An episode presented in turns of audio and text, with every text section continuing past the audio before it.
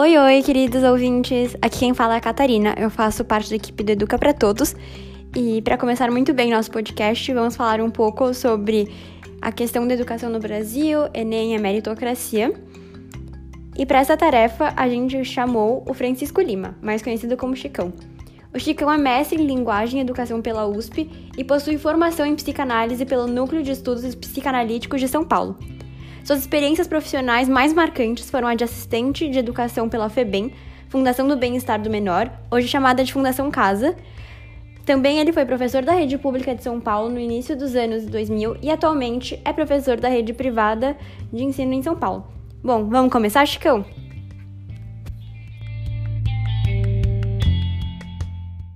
Oi, pessoal, bom dia a todos. Né, primeiro, acho bom falar sobre o projeto de vocês. Eu acho a iniciativa muito louvável, parabéns às envolvidas e aos envolvidos. É muito difícil que na conjuntura que a gente vive, com tantas coisas para fazermos, né, na época da internet, as pessoas consigam a doação de tempo para lutar por uma causa, e nesse caso, é, a causa é a equidade em relação à educação. Então, parabéns de novo. Bom, primeiro de tudo, muito bem-vindo, Chicão. E como primeira pergunta, eu queria saber como a crise da pandemia escancara a desigualdade e põe em xeque a ideia de meritocracia na educação no Brasil. Bom, a pergunta que você faz é fundamental. É, a gente tem no Brasil, em qualquer classe social, a questão do mito da meritocracia, gente. É, antes de comentar, eu acho que vale a pena, inclusive, citar a fala do ministro da Educação, Abraham Van Traub, em que ele enaltece essa possibilidade. Abre aspas para ele. Enem não foi feito para corrigir injustiças, mas para selecionar, fecha aspas, uma frase, e uma outra frase é: é uma competição. Vamos selecionar as pessoas mais preparadas para serem os médicos, os administradores, os contadores, fecha aspas. Essas frases, Catarina, já enunciam um projeto de governo com uma razão prática, uma postura muito atrelada ao neoliberalismo, de que os indivíduos que se esforçarem conseguirão se sobressair frente aos outros é a velha história né, de que nós temos a liberdade para sermos o que quisermos. E tem uma peça publicitária do MEC, né, uma propaganda, que tem, tem o mesmo sentido. Nela, quatro estudantes secundaristas, gravando com os próprios celulares, né, é, ficcionalmente, óbvio, incentivam o estudo à distância e pela internet. Dizem eles na propaganda. Abre aspas, estude de qualquer lugar, de diferentes formas, por livros, internet, com ajuda à distância dos professores, fecha aspas para propaganda. E tem lá um mote de que a vida não pode parar, né, que é a mesma, o mesmo mote ideológico do governo a respeito do isolamento, né, ao contrário ao isolamento da questão do coronavírus. A propaganda ela mistifica o que uh, faz muito bem essa publicidade. Ela alerta para uma eventual perda da atual geração e apaga o problema da desigualdade do acesso à educação, enaltecendo a meritocracia, o esforço. Observe que ela não é nem de longe, a propaganda, né, me refiro a ela, representativa dos brasileiros, seja pelas figuras que lá aparecem, distantes da pluralidade étnica, e também em relação à tecnologia e o acesso ao mundo digital.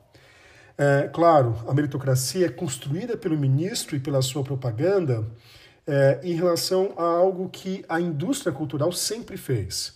Nos filmes, nos livros, né? a gente vê muito essa ideia que, inclusive, as próprias minorias, as pessoas mais excluídas, inclusive, defendem como um sonho para sair da sua condição de precariedade.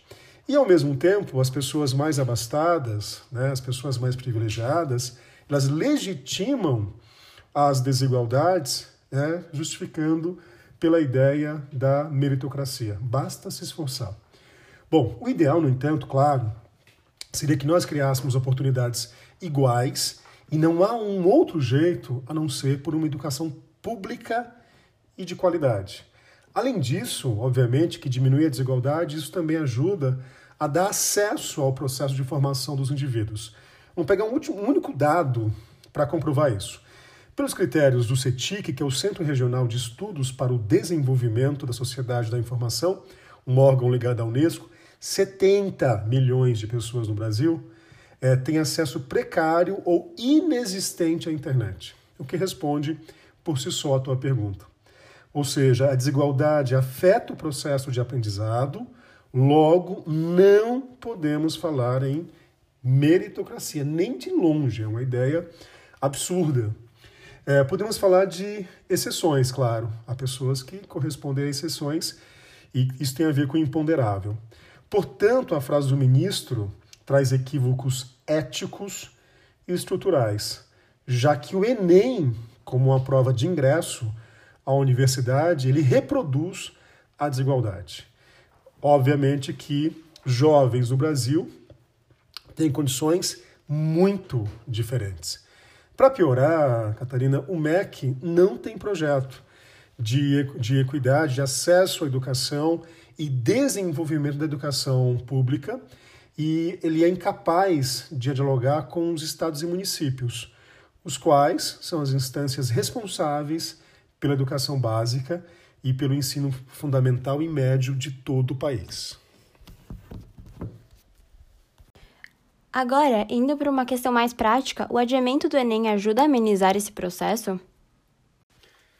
Bom, Catarina, vamos pensar então nessa questão do adiamento do Enem a partir do paradoxo dessa comunicação. Né? A gente está aqui falando por meio de um podcast e você que está ouvindo o podcast né, já tem um pressuposto que é o acesso à internet.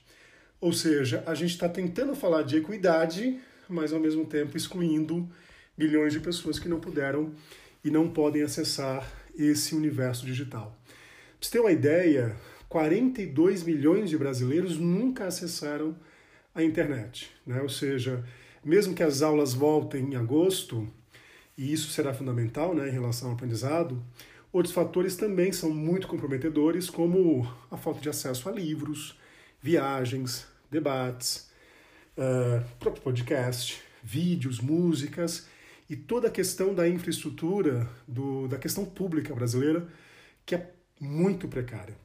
Bom, a gente pode pensar também em outros referenciais, como a renda. É, pegar aqui um dado né, do IBGE, gente. 160 reais é o que ganha por mês uma pessoa que está entre os 5% com menor rendimento habitual do trabalho. E se a gente pensar em rendimento médio, vou pegar aqui o meu estado, que é um dos mais pobres do Brasil, né, o Piauí, é, lá se ganha em média R$ 1.229, em São Paulo, que é o segundo mais rico, R$ 2.478. O que se pode fazer com salários tão alviltantes? Investir em livros? Obviamente que não dá, né? E estamos falando de média. Muita gente não chega nem perto desses valores. Algumas pessoas têm que investir em algo básico como comida. Quando eu estudava, por exemplo, na Escola Técnica Federal do Piauí, à noite, havia jantar dado pela escola antes do começo das aulas.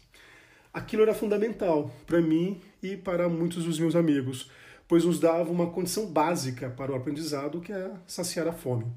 Aqui em São Paulo, dei aula em muita escola estadual noturna. Muitos alunos acompanhavam bem as aulas, outros estavam muito cansados de um dia inteiro de trabalho Outros ainda, além do cansaço, precisavam se alimentar e não tinham como.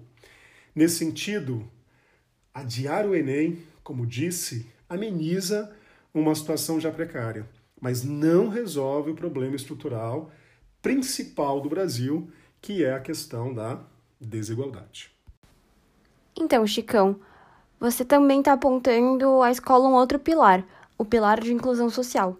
Quando a gente fala em isolamento social, como é possível equacionar essa questão de prevenção à doença e as condições dignas de existência do ser humano?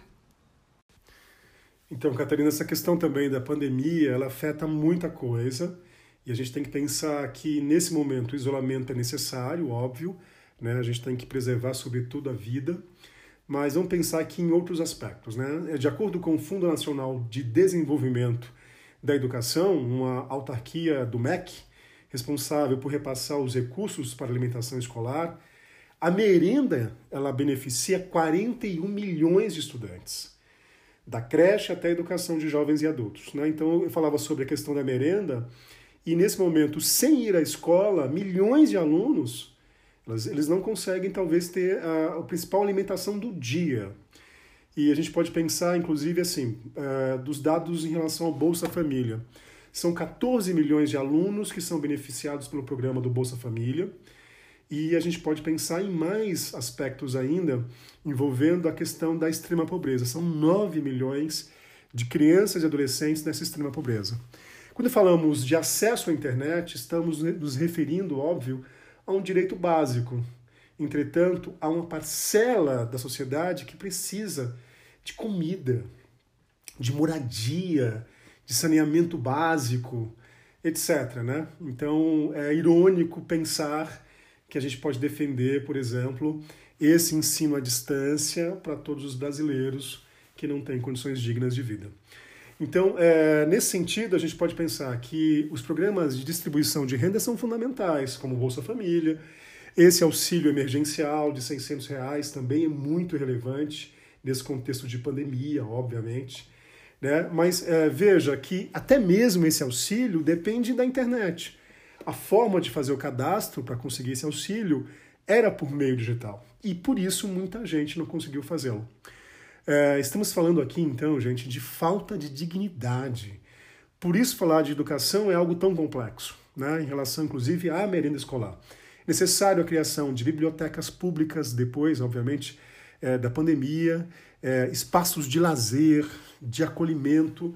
E um exemplo muito bom, que deu muito certo aqui em São Paulo, são os céus, né? que é, um, é uma iniciativa que engloba educação, lazer, cultura, e mais ainda interessante é que esses espaços são construídos na periferia. Ampliá-los seria um passo fundamental. Vou pegar um outro exemplo. A Unifesp de Guarulhos ela é feita no meio da periferia. Quando eu fiz algumas disciplinas lá, eu fiquei impressionado né, ao chegar e ver que a comunidade ela acolhe esse espaço de uma universidade pública. Então, isso é, envolve a questão da luta contra a desigualdade. E, ao seu ver, como os professores são afetados nessa conjuntura? Bom, em relação à questão dos professores, é muito importante que nós pensemos em algo fundamental em qualquer profissão. Nós temos que ter profissionais motivados e bem informados. Entretanto, Catarina, os professores no Brasil, em geral, vivem e trabalham em condições precárias. Dessa forma, não podemos esquecer que este grupo enorme de profissionais é, nunca deu aula à distância, por exemplo. Por quê? Porque não tem os mecanismos e nem a formação para isso. Tem um estudo do Instituto Península que foi publicado pelo Estadão esse estudo diz que 90% do grupo docente se sente despreparado para aulas remotas. Há um esforço gigantesco, claro, de docentes das escolas públicas e privadas para que os alunos não sejam afetados, mas muitos se esquecem que também os docentes têm problemas de acesso à internet e são precarizados tanto nas suas condições de trabalho quanto nas orientações, formação continuada e outros fatores. E mais, lidam com crianças e jovens que têm condições precárias de vida né, e que não têm acesso à internet, obviamente. Vejo, porém, que o Brasil entrou em uma luta envolvendo uma guerra ideológica. Tanto o ministro da Educação anterior, o Vélez Rodrigues, quanto o atual, Abraham Van Traub, e toda a cúpula do governo, estão preocupados com uma guerra cultural, o que fragiliza ainda mais o grupo de professores. Imagine, por exemplo, se toda a discussão que aconteceu nos últimos anos a respeito do escola sem partido fosse voltada para uma luta por uma educação pública de qualidade. Imagine quantos textos, quantos vídeos, quantos debates nas assembleias poderiam esclarecer sobre o que se passa no Brasil. É trágico isso, porque ao ouvir alunos e professores que vivem em condições mais precárias sobre o que eles precisam, a resposta será o direito à aula, a qualidade de ensino, as condições técnicas de trabalho. Uma questão marginal é ideológica, no sentido da polarização simplificadora de direita e esquerda. A pauta da educação pública de qualidade não deve ter partidarização. Por outro lado, nas escolas em que trabalho, essa discussão, escolas particulares de elite, tomou o centro do debate é, de modo que os grupos de WhatsApp de pais, mães, alunos, professores discutem se é válido ou não um livro, um texto de professor, uma proposta de redação, uma questão de prova. O que se viu nesses últimos anos foi uma discussão pautada na ignorância e que gerou muito medo e desmotivação do grupo docente. Me lembro perfeitamente de reuniões de professores, de vários grupos de professores, em que o assunto principal era o medo. A consequência mais direta disso é o desestímulo do grupo atual e, claro, do futuro das novas gerações de profissionais da educação. Para nós termos uma ideia, um, um estudo promovido pelo Banco Interamericano de Desenvolvimento analisou o panorama da educação no Brasil e de alguns países da América Latina. E o resultado é o seguinte: 5% dos alunos brasileiros do ensino médio querem ser professores. Se nós pensarmos nas escolas de elite, esse número é menor ainda. Em países como Coreia do Sul, Hong Kong, Finlândia, todo, todos com alto desempenho acadêmico em avaliações internacionais, a porcentagem de alunos que planejam se tornar professores é alta e às vezes até excede a porcentagem daqueles que querem se tornar engenheiros. Além do pouco prestígio da profissão entre os jovens, o, mal, o magistério é mal remunerado, é, mas o ministro da Educação está preocupado com o marxismo cultural. Vejam, né, que a prioridade do governo e de outros governos, inclusive, ela é bastante equivocada. Bom, Chicão, já que você mencionou essa questão da preocupação com o marxismo cultural, eu gostaria de saber como essa guerra ideológica afeta as prioridades do governo na educação de uma forma mais específica, por favor. Bom, em relação a, a essa guerra ideológica, né, em relação às prioridades, a gente pode dizer que isso afeta em tudo, nas escolhas dos projetos e até mesmo na operacionalização das pautas. A questão pode ser simplificada da seguinte maneira: quando se escolhe um grupo de profissionais para se fazer uma prova, ou livros didáticos, ou projetos educacionais de várias ordens, deve-se pensar nas pessoas mais capacitadas, partindo de aspectos mais objetivos, como publicação de livros, pesquisas, projetos realizados, entre outros. E, claro, dentro das universidades públicas e particulares, né, sobretudo as federais, há muita gente capaz. Há muita gente com, que desenvolveu projeto nessa área, conhece, inclusive, as pautas internacionais que envolvem essa educação de qualidade. Não é? Agora, veja, a, a, até mesmo a, a escolha desse ministro da educação se pautou numa questão ideológica. Eu tenho ouvido, inclusive, é, o, o, relato de muitos colegas, autores de livros didáticos, que falam de uma perseguição àqueles que não seguirem a cartilha do governo. Jargões como doutrinação ideológica, ideologia de gênero, termo que não existe né, na, nas pesquisas envolvendo os estudos de gênero, termos como globalismo, marxismo cultural, acirram posicionamentos sobre a expressão da sexualidade, religiosidade, raça e comportamento a partir de valores morais. No entanto, gente, a desigualdade e a precariedade do ensino do Brasil não tem linha ideológica, não deve ter. Ano passado, o ministro da, da, da Educação se gabava de ter feito uma prova do Enem sem ideologia. Enquanto isso, o Ministério Público Federal pedia à Justiça a suspensão das inscrições do primeiro semestre de 2020 dos três programas de acesso ao ensino superior, que é o SISU, o FIES e o ProUni, porque havia falhas na correção da prova. Bom, a gente pode pensar, para finalizar, a questão do, do vídeo da reunião ministerial divulgada agora sexta-feira, no dia 22 de maio o vídeo revela que não só os ministros eles têm prioridades muito mais pautadas na questão ideológica, mas também chama atenção aquilo que não foi dito. Ou seja, cadê a preocupação com os desvalidos que estão sofrendo por conta da pandemia? Cadê a preocupação com aqueles que ficarão sem renda? Onde está a preocupação com a questão da educação? A ausência, gente, do debate sobre os problemas estruturais do Brasil revela a face mais perversa de governos como este. A desumanidade, o amadorismo, o autoritarismo e a omissão diante da violência pela qual passam milhões de pessoas em todo o Brasil, incluindo a questão, obviamente, da dignidade, ou falta de dignidade em relação à educação. É isso. Muito obrigado.